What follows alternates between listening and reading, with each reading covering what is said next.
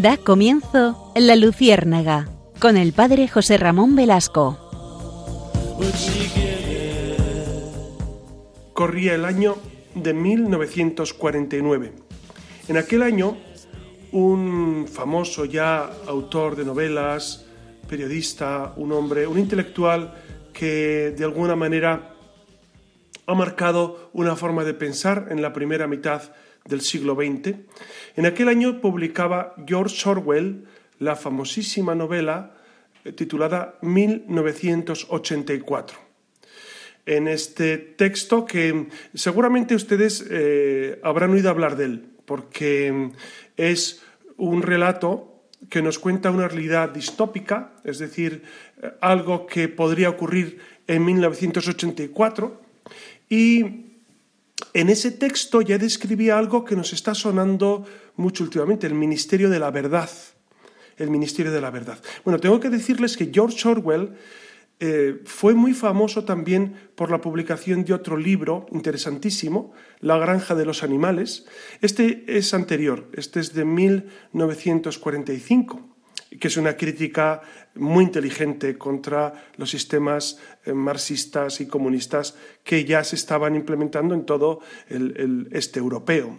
Bueno, pues este hombre, eh, George Orwell, hace una crítica mm, muy inteligente a, estos modos, a estos modos de controlar el pensamiento de los demás. Y escribe en esa, en esa obra, en 1984, escribe George Orwell. Si la libertad significa algo, será sobre todo el derecho a decirle a la gente aquello que no quiere oír. Y es verdad, Orwell practicó lo que predicaba a lo largo de su vida, eh, pues es verdad que muchos totalitaristas no aceptaron, ni, nazistas ni comunistas aceptaron el pensamiento libre. Fíjense que eh, nosotros durante 20 siglos, 21 siglos de cristianismo, hemos defendido como gran paradigma la libertad que Cristo viene a traer, porque la verdad nos hará libres. Esa es la auténtica libertad, la de la verdad. Y es necesario entonces recalar, recalar en esta realidad que en ocasiones viene opacada por sistemas más o menos totalitarios, ¿no? Es decir, no podemos decir que, que Europa occidental tenga regímenes totalitarios ahora, porque no es verdad.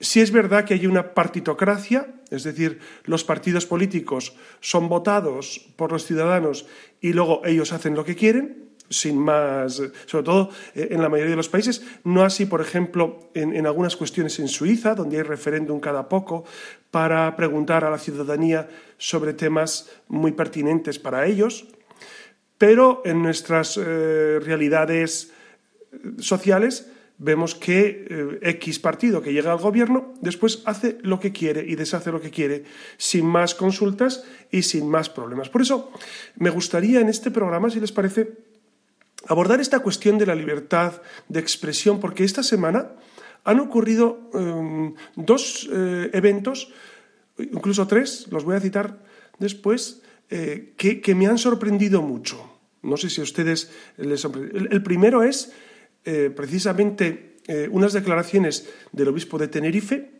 afirmando sobre la moral cristiana lo que dice el catecismo de la Iglesia Católica. Ahora lo vamos a detallar. El segundo momento sería cómo la Asociación Católica de Propagandistas ha publicado o ha propuesto unas marquesinas en las que eh, se dice que, rezar ante un abortorio es, fenomenal y es genial. Y rezar, yo diría, rezar en cualquier parte es fenomenal y no nos lo pueden prohibir. Y, el, tercer, el tercer momento sería unas declaraciones de Macron que me, han dejado de lado, eh, a ustedes supongo también, ¿no? Macron hablando sobre el derecho al aborto, que es una aberración. Si les parece, acompáñenme, vamos a abordar estos, eh, estos temas en la medida de lo posible, en la medida en que nuestro tiempo nos, nos permita, pero yo creo que es necesario hablarlos, ¿no? porque, mm, porque si no, si no los hablamos, se van enquistando y para la gente provoca una cierta, mm, eh, no sé si inquietud, pero sí, sí desconcierto. Comenzamos por unas declaraciones del obispo de Tenerife, como ustedes saben, es Bernardo Álvarez, que que precisamente los, obispos españoles están en visita ad limina, están teniendo pues este encuentro con el Papa y, también están haciendo declaraciones de diverso signo.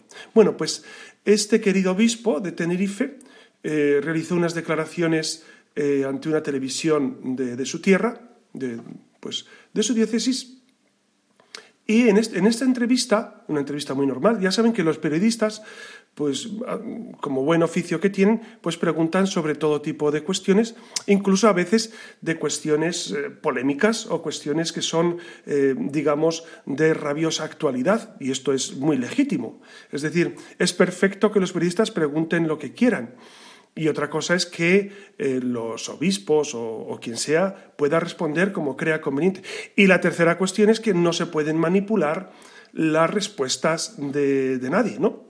No quiero decir que, en este caso haya ocurrido, pero en general no se debe manipular lo que uno ha escuchado. Bueno, pues en esta entrevista el prelado aseguró que la Iglesia tiene unos principios eh, con lo que son las cuestiones morales que están en el catecismo de la Iglesia Católica y que las personas son siempre dignas de todo respeto, pero sus comportamientos son discutibles, efectivamente. Se dice que las ideas son, respetables, pero las, ideas pueden ser discutibles, por supuesto, pueden ser debatibles. No podemos estar de acuerdo con las ideas de todo el mundo. Y entonces el periodista le pregunta a Monseñor Bernardo Álvarez si la homosexualidad es un pecado mortal hoy en día. Bueno, yo tengo que hacer una acotación. Desde el Génesis, el ejercicio de la homosexualidad es pecado grave.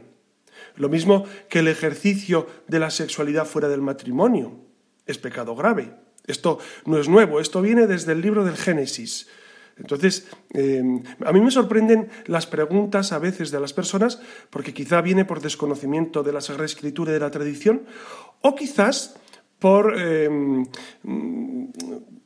por descubrir alguna cuestión eh, que, los prelados o los sacerdotes o los, los teólogos pues eh, no quieren meterse en jardines y, los periodistas preguntan para ver si pica el, entrevistado.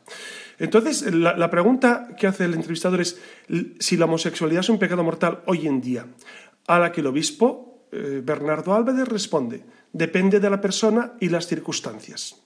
Claro, esto, esto de entrada a, a, mí me deja un poquito sorprendido, pero vamos a ver cómo lo explica. El prelado explica que para que una cosa sea pecado mortal, y esto es la doctrina de la Iglesia, hace falta que la persona sea consciente de que es pecado, es decir, plena conciencia, que lo haga libremente, es decir, que no esté coaccionado y no esté condicionado por ninguna circunstancia, que son los tres aspectos clásicos de la doctrina de la Iglesia, pero no de ahora, de toda la vida. Para que un pecado sea grave o mortal, se necesita que la materia sea grave, que uno sea consciente de lo que está haciendo, es decir, que sepa que lo que está haciendo está mal y que sea libre y que lo haga libremente. Es decir, tienen que entrar el entendimiento y la voluntad. No solamente que sea materia grave, sino que uno sepa que es grave y después que quiera hacerlo. Si uno está, si, uno eh, hace un, eh, comete, comete un, un, error que no sería pecado, eh, inconscientemente, efectivamente, no hay pecado. Para que haya pecado tiene que haber libertad. Esto es la doctrina de la Iglesia de siempre, ¿no?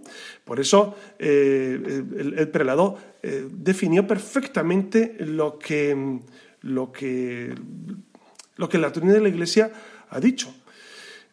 Además, Monseñor Álvarez, para hablar de la voluntariedad o no, y si es motivo de pecado, puso como ejemplo, un ejemplo colateral, el alcoholismo. Es decir, que Dice que ya que cuando uno debe hacer cualquier disparate porque está bebido, lo que tiene que hacer es no beber. Claro, porque miren ustedes, les voy a explicar esto porque algunos eh, que me lo han preguntado no lo han entendido. Si una persona se ha emborrachado y después de emborracharse, qué sé yo, eh, comete un pecado de sexualidad o, incluso algo más aberrante, mata a otro, no cometería un pecado de asesinato, sino porque ya no es consciente el pecado es previo, el pecado es precisamente el, haberse dejado llevar por el alcohol. Creo que esto es evidente. Entonces, como no hay conciencia de lo, de, lo, que viene después, una vez alcoholizado, ya no es consciente de lo que hace. Eso es lo que el, obispo de Tenerife explicó. Y, yo creo que lo explicó muy bien, ¿no? Por eso eh, el, obispo de Tenerife, cuando le preguntaron, ¿es pecado mortal la relación homosexual? Por supuesto, por supuesto que es pecado mortal. Y, y, esto, y esto, como repito, es doctrina de la Iglesia desde siempre, ¿no? Pero eh, ¿qué ha ocurrido con estas declaraciones? Bueno, pues que, mm, hay muchas personas que supuestamente se han sentido ofendidas. Claro, a mí me ha sorprendido mucho, porque, mm, por ejemplo, el propio presidente de la Comunidad Canaria, el socialista Ángel Torres, ha declarado que la homosexualidad y la heterosexualidad son semejantes en respeto. Ninguna está por encima ni por debajo de la otra. Perfecto. Hemos caminado mucho y nos ha costado mucho conseguir derechos e igualdad. Eh, claro, si esto, eh, si eh, lo que dice este hombre es perfectamente cierto. Pero luego añade, luego añade, no es posible que ahora diga que es una enfermedad o un pecado mortal. Bueno, este, este hombre entonces, mira, el obispo nunca dijo que era una enfermedad, y segundo, el ejercicio de la homosexualidad es un pecado mortal desde, desde el Génesis. ¿no? Y continúa eh, este presidente canario, Ángel Torres, diciendo, creo que el obispo debería rectificar sinceramente. Poco favor hacia la Iglesia estas declaraciones. Lo cual a mí me sorprende de nuevo por una cuestión. No solamente porque no sepan moral de la Iglesia. y decir que una una actividad es pecado grave, no quiere decir que estemos en contra de quien ejercita esa actividad. ¿no? Pero de todas formas, me sorprende cómo algunas personas se preocupan tanto del bienestar de la Iglesia me sorprende muchísimo, porque dicen, esto a la Iglesia no le favorece. Bueno, lo que no le favorece es precisamente la mediocridad de muchos y el contemporizar. Eso sí no, eso sí no le favorece. Y como es habitual, diversos colectivos LGTBI han pedido la dimisión del obispo. Esto ya, ha pasado varias veces con otros obispos, ¿eh? o sea, esto no es nuevo. Y ahora nos vamos acostumbrando a esta realidad, ¿no? Eh, y han encontrado en un medio, pues supuestamente que, que habla sobre cuestiones de iglesia, pues han encontrado ahí también su, su altavoz, su altavoz, ¿no? Entonces, eh, deberíamos recalar ahora, una vez que hemos visto la, polémica que ha suscitado unas declaraciones que son absolutamente sensatas, eh, intachables, porque no dijo nada que en absoluto eh, se metió en el jardín de las personas homosexuales, que sé por qué llegan a este punto, etcétera, etcétera. No se metió ahí, simplemente dijo que el ejercicio de la homosexualidad es pecado mortal y, para ello podemos citar, por ejemplo, lo que dice el Catecismo de la Iglesia Católica, porque es interesante venir a esto, ¿no? que de este tema es verdad que, mucha gente, incluso yo he descubierto que en la Iglesia hay mucho miedo a hablar de lo que el catecismo dice, porque a veces se pregunta, ¿es que suscita problemática? Bueno, claro, a mí también me suscita problemática cuando leo la Sagrada Escritura y, Cristo me dice eh, cómo debo comportarme y no me comporto así, y por lo tanto tengo que confesarme. Entonces, no, podemos caer en la cobardía de negar lo que el catecismo de la Iglesia dice. Y en el punto 2357, 2357 lo deja claro. Dice, la homosexualidad designa las relaciones entre hombres o mujeres que experimentan una atracción sexual exclusiva o predominante hacia personas del mismo sexo. Reviste formas muy variadas a través de los siglos y las culturas. Su origen psíquico permanece en gran medida inexplicado apoyándose en la Sagrada Escritura que los presenta como depravaciones graves, y cita Génesis, Romanos, Primera Corintios, etc., la tradición ha declarado siempre que los actos, los actos homosexuales son intrínsecamente desordenados, son contrarios a la ley natural, cierran el acto sexual al don de la vida, no proceden de una verdadera complementariedad afectiva y sexual, no pueden recibir aprobación en ningún caso.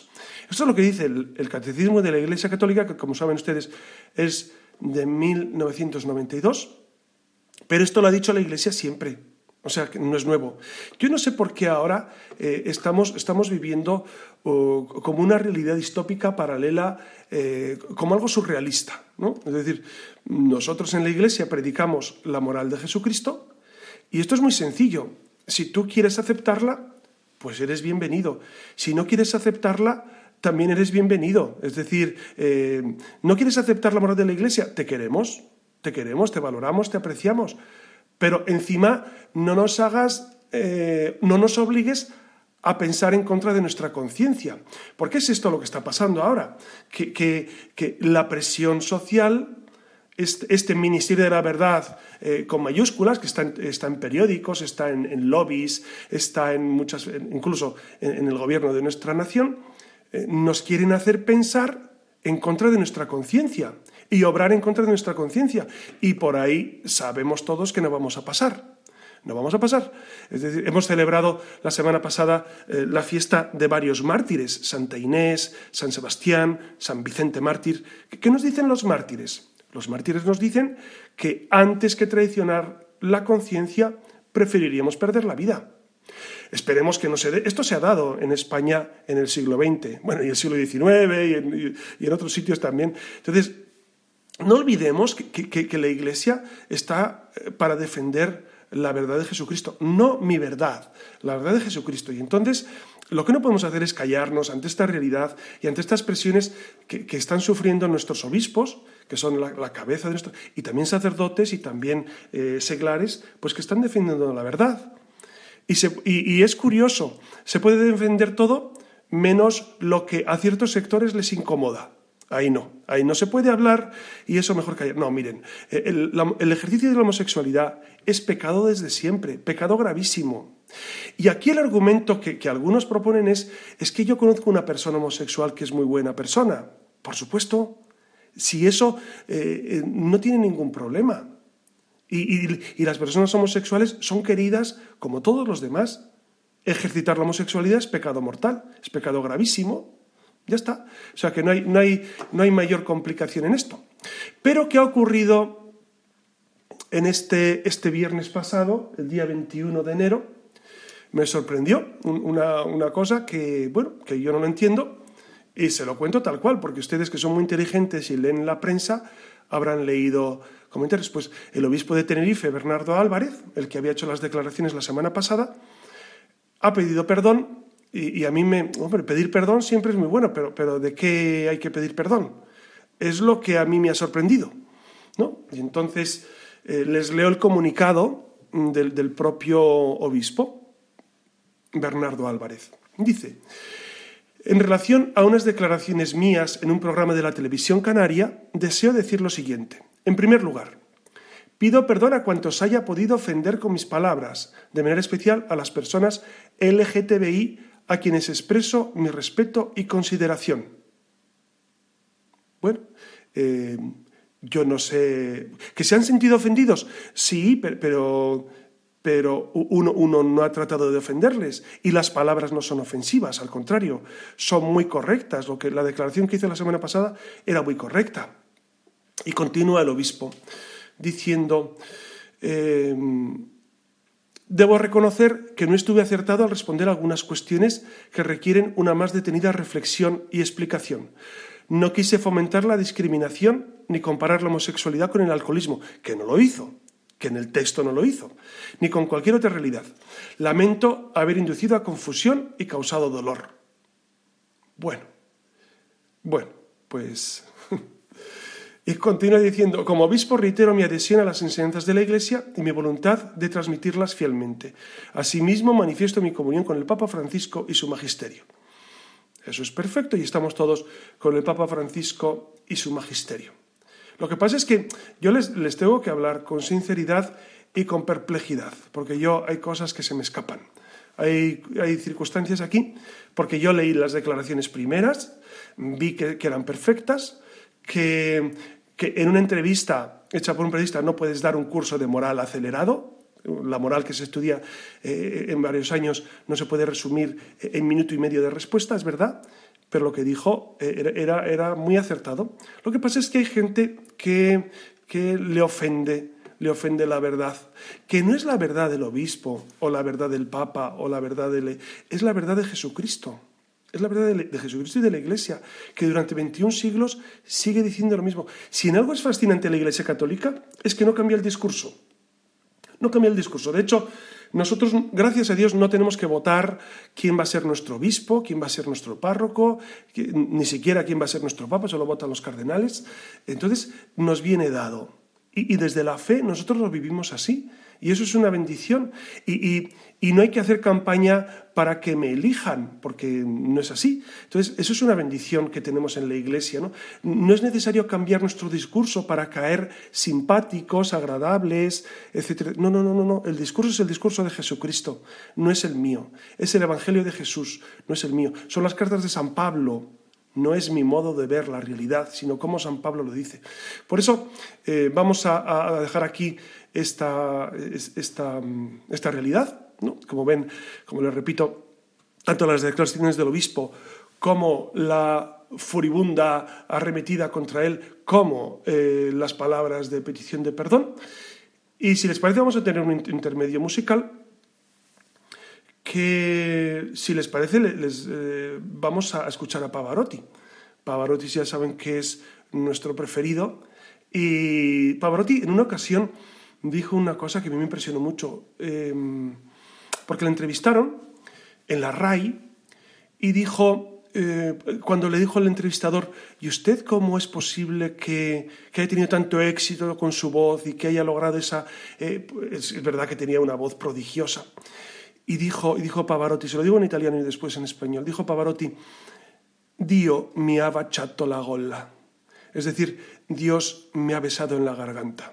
¿No? Es preciosa esa expresión, como diciendo, eh, es un don de Dios que me ha dado y, por eso canto mm, como los ángeles, ¿no? Eso lo digo yo.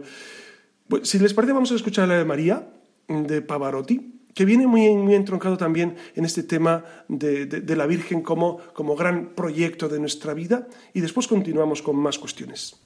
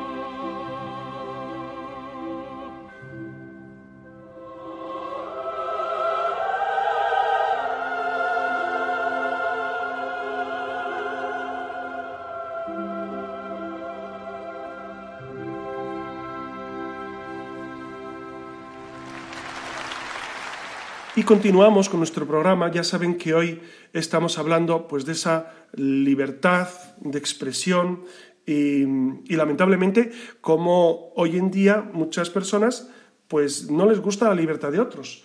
Eh, saben que tenemos un email que es eh, la.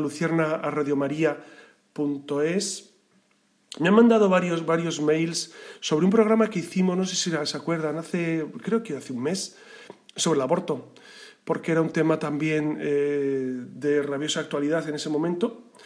Y, y, me, ha, me, ha, escrito varias personas, eh, no sé si decir los nombres, bueno, solo he decidido el nombre sin apellido, ¿no? Eh, Carmelo, Carmelo dice que, dice, se me ocurre una pregunta para la gente que defiende el aborto. Si tu madre hubiera ejercitado ese supuesto derecho al aborto, ¿dónde estarías tú ahora? Está muy bien, muy bien traído. Eh, otro sobre una, una señora Maruja, no digo el apellido.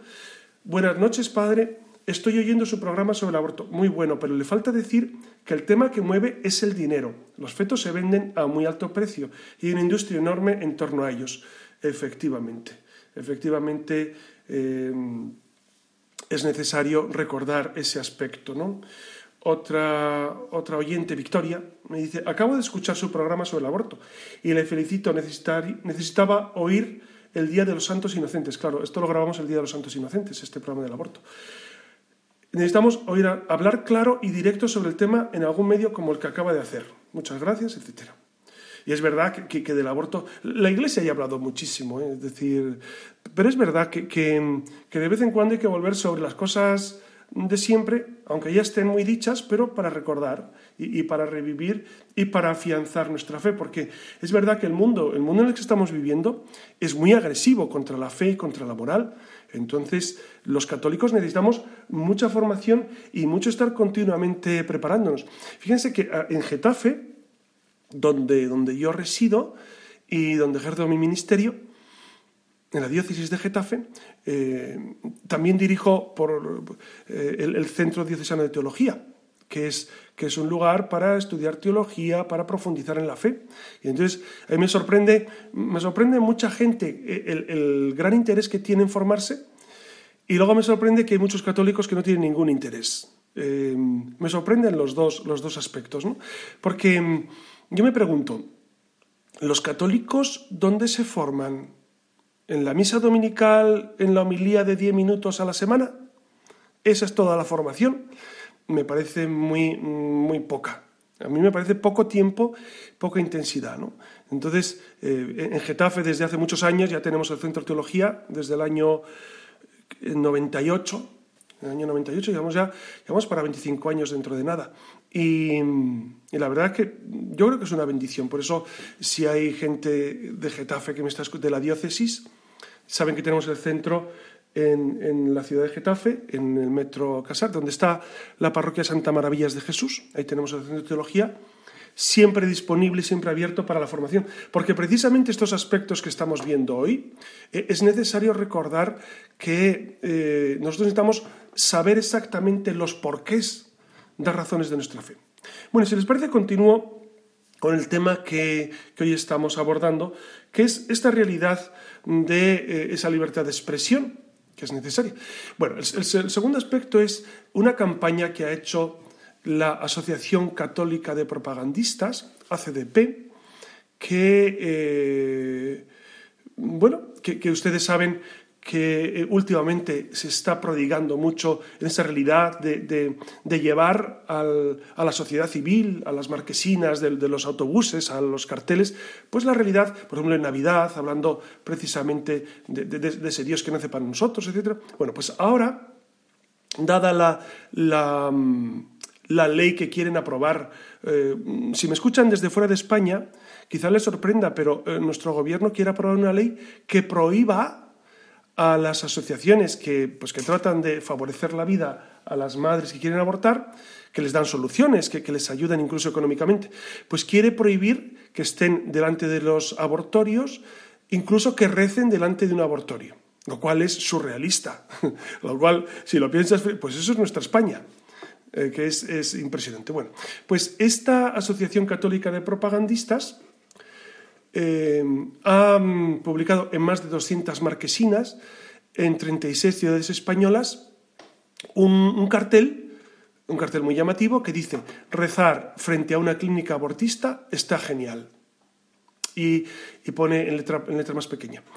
En España se practican cada año más de 99.000 abortos. El delito de los que rezan frente a los abortorios es querer salvar alguna de estas vidas. Dice que es un... Claro, porque, porque quieren constituirlo como delito. ¿no? Este mensaje podría ser cancelado por la inmediata reforma de la ley del aborto. ¿no? Esto es lo que, lo que dice el, el cartel. El cartel. Claro que uno de entrada dice, bueno, pues cada uno que rece donde quiera, ¿no? ¿Cuál es el problema? Pues no, pues no, no les ha gustado a algunos ayuntamientos, a algunas personas no les ha gustado. Ahora vamos a ver a quién no le ha gustado. A quién no le ha gustado, porque es interesante ver eh, cuando, la gente ejerce, eh, ejerce esta, esta, violencia contra la libertad de expresión, es interesante ver eh, por qué y de quién viene, de parte de quién viene. ¿no? Eh, es verdad que eh, esta acción eh, es una acción de cancelados. Cancelados es, un grupo dentro de, ACDP pues, que busca dar, dar voz a estos, a, estos, pues, a estos niños que no pueden nacer. Por eso dice cancelados es una legión de espíritus libres que ha venido a este mundo enrarecido para dar voz a gente normal que ha sido cancelada por decir cosas de sentido común. Claro, es verdad que, que la gente que habla con sentido común se le calla. En los medios de comunicación españoles, en poquísimos medios hay libertad de expresión. Es decir, no puedes decir lo que piensas, porque enseguida eh, te, dicen como políticamente incorrecto y no vuelves a hablar. Sencillamente ha pasado varios varios programas que personas que han hablado pues no han vuelto a hablar, es decir, no, no se les ha vuelto a invitar. ¿no? Por eso, esta campaña yo creo que fue muy, muy, muy pertinente. Pero ¿qué ha ocurrido? Pues que varios, varios ayuntamientos han dicho que ellos no pueden eh, proponer esa campaña y que hay que cancelarla en Valencia, en Vigo, etcétera, etcétera, en varios lugares. Se ha prohibido esa campaña. ¿Y por qué? Porque dicen que, eh, que eso va en contra del derecho a las madres a abortar. Del derecho, fíjense que luego hablaremos sobre el supuesto derecho al aborto, ¿no? que es que es, es de nuevo surrealista. ¿no? Por ejemplo, la respuesta que ha dado Irene Montero, que es la ministra de Igualdad en España, en un tuit dice, si robas, aunque reces, estás robando. Si acosas, aunque reces, estás acosando.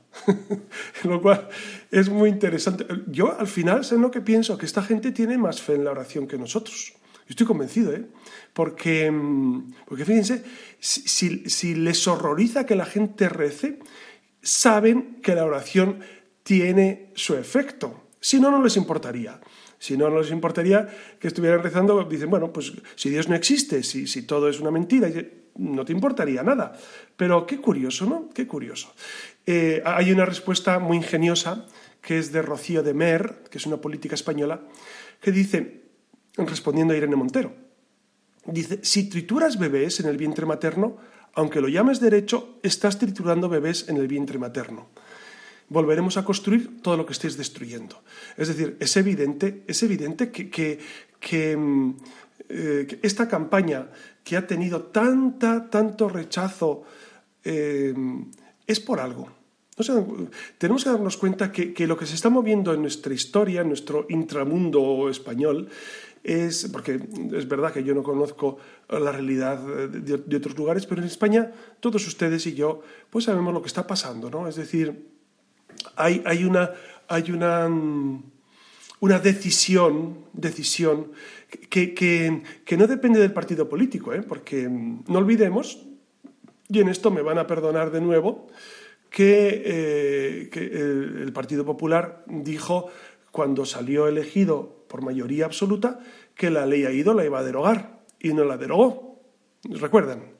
Recuerdan que eso le costó el puesto a Ruiz Gallardón, etcétera, etcétera. Entonces, eh, ojo, ojo con lo, que, con lo que decimos y con lo que votamos, porque realmente Realmente en el tema de la vida, que yo creo que es un tema esencial, hay que ser muy claro, hay que ser muy nítido. Y la Asociación Católica de Propagandistas está siendo muy nítida. Por eso es atacada. Por eso es atacada. Por eso hay todos estos ataques a la libertad de expresión.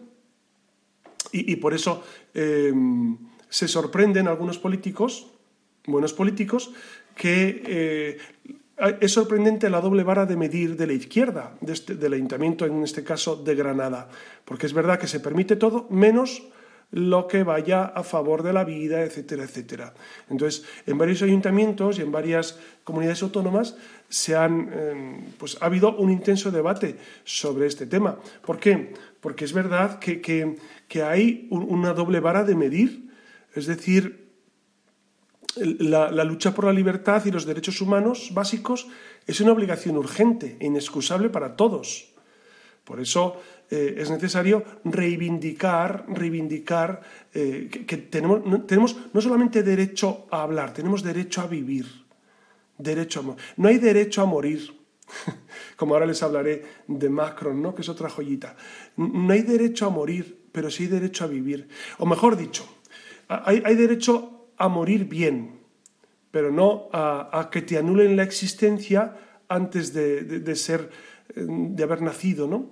Porque el niño ya existe, el niño en el de la madre ya existe. No es que tenga derecho a vivir, es que ya vive. Es que ya vive. No existe el derecho al aborto. ¿Cómo va a existir el derecho al aborto? Es una aberración, porque es eh, el derecho a matar gente, a matar indefensos. ¿Puede existir un derecho a matar así? ¿No, verdad? Entonces, Em, es necesario alzar la voz, sobre todo contra los que no tienen voz, ¿no? Y continúa una portavoz de em, una, una, política muy conocida, dice, cuando rezar y ayudar para salvar vidas se considera un delito y matar se considera un derecho, estamos en una estructura social perversa. Repito esta frase porque me parece genial, me parece estupenda para referirnos a esto. Dice, cuando rezar y ayudar para salvar vidas se considera un delito y matar se considera un derecho, estamos en una estructura social perversa. Vean que estamos caminando a pasos agigantados hacia un estado totalitario y demoníaco, perverso. Es decir, donde lo, habitual sea matar niños, estamos perdidos. Donde haya derecho a matar, estamos perdidos. Y hasta esto vamos. Pero como ya les dije el otro día, esto ya llevamos 50 años con este tema. Y, a mí no me preocupa, fíjense, que los enemigos de Cristo y de la Iglesia piensen así, piensen en contra de, de la vida, sino que dentro de la Iglesia católica haya gente que todavía no se haya enterado y, que siguen defendiendo cosas eh, que son indefendibles, indefendibles, ¿no? Y por eso es necesario alzar la voz, yo diría, a los católicos. es, verdad que, la campaña de ACDP es, fenomenal para, para, anunciar a los de fuera también, pero en mi caso, como sacerdote, me toca hablar a católicos fundamentalmente. Y me sorprende no solamente la falta de formación que decía antes, sino las ideas absolutamente contrarias al Evangelio que algunos católicos tienen, o supuestos católicos. Porque claro, alguien que defiende la muerte de un inocente, ustedes me contarán qué catolicismo es ese. Entonces, me perdonan que hable así de claro, pero es que algunos se estarán revolviendo en, en su diván o en su cama, pero ¿qué vamos a hacer? Es que, es que si, si callo yo, las piedras hablarán. Si callamos, las piedras hablarán. El otro día, eh, el querido obispo José Ignacio Munilla, el día de San Sebastián, precisamente, que es la fiesta de, su ciudad, de San Sebastián, de donde es obispo, hablaba precisamente de esto, ¿no? del martirio de San Sebastián y cómo, y cómo la sociedad española está adquiriendo una deriva totalitaria en este sentido. Él decía, desde el último año para acá, porque él, hablaba de la última vez que celebró eh, esta fiesta, el, año pasado, pues durante este año 2021 que hemos concluido, la deriva totalitaria en favor de, la muerte de los inocentes ha sido descomunal y, seguimos. sobre todo con la eutanasia, sobre todo con estas legislaciones absolutamente abusivas sobre el aborto. Entonces, eh, el obispo Munilla realmente estuvo, como siempre está, siempre es, un hombre eh, de, una palabra certera y, cercana, ¿no? Y estuvo acertadísimo en referirse a esta realidad. Y como les decía, la última, el último gran dato que, que quería traer a colación después de, de lo que hemos dicho, ¿no? sobre eh, el obispo de, Tenerife, ahora sobre ACDP, etcétera, etcétera. Emmanuel Macron, ya saben ustedes que es presidente de Francia, pues ha dicho una cosa que es absolutamente descabeciada, y es que se debe poner el derecho al aborto, eh, o sea, el aborto como un derecho, en la Carta de los Derechos Fundamentales de la Unión Europea. Y esto, eh, esto ya, claro, esto no es nuevo, ¿eh? No es nuevo. no solo en Francia, sino en muchos lugares, eh, prácticamente lo que tenemos nosotros con la ley AIDO en España es prácticamente un derecho a abortar, no, sin prácticamente, es el derecho a abortar desde la semana 1 a la 14. Eh, claro, quieren consagrarlo en, un estatuto legislativo superior, que es la Carta de Derechos Fundamentales de la Unión Europea. ¿Ustedes saben lo que supone esto? supone que precisamente eh, la realidad de, la vida esté cercenada desde las más altas instancias europeas. Sería un nuevo paso que, mm, ustedes pueden decir, pues, hombre, ya después de la que está cayendo, pues no sería tan grave. Eh, sería gravísimo, sería gravísimo, una vez más igual que fue la ley AIDO, igual que fue la ley de Felipe González en España, igual que fue la, sentencia Roe contra Wade en el año 73 en Estados Unidos. Son, son pasos que la sociedad occidental ha ido dando eh, para su autodestrucción. La autodestrucción viene precisamente de esto, que, yo creo que es lo peor que le puede pasar a nuestra sociedad, ¿no? Eliminar a sus propios individuos. Entonces, eh, es necesario recordar, es necesario recordar que mm, ya el Papa, el Papa Juan Pablo II, cuando estuvo en España, muchos de ustedes se acordarán, ¿no? en el año 1982, eh, recordarán que, que, él se refería a esta realidad de, de Europa, sé tú misma. Europa, sé tú misma. Descubre tus orígenes, aviva tus raíces. Tú puedes ser todavía faro de civilización y estímulo de progreso para el mundo. Y, concluye el Papa diciendo, en el cristianismo se hallan aquellas raíces comunes de las que ha madurado la civilización del continente. Esto lo dijo el Papa en Finisterre, en, Santiago de Compostela, en el año 1982, es decir, hace ya 40 años, 40 años de estas, de estas palabras, Europa sé tú misma. ¿Qué queda de aquello?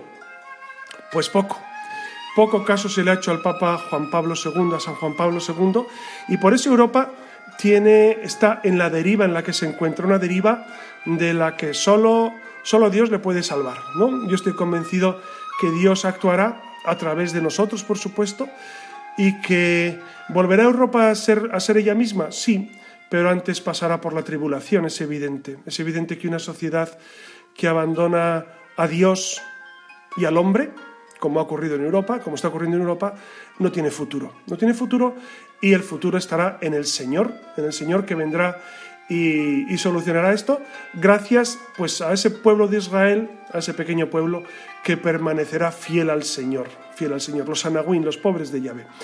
Bueno, hermanos, pues hasta aquí eh, este rato de estar con ustedes y les doy mi bendición en el nombre del Padre y del Hijo y del Espíritu Santo. Amén.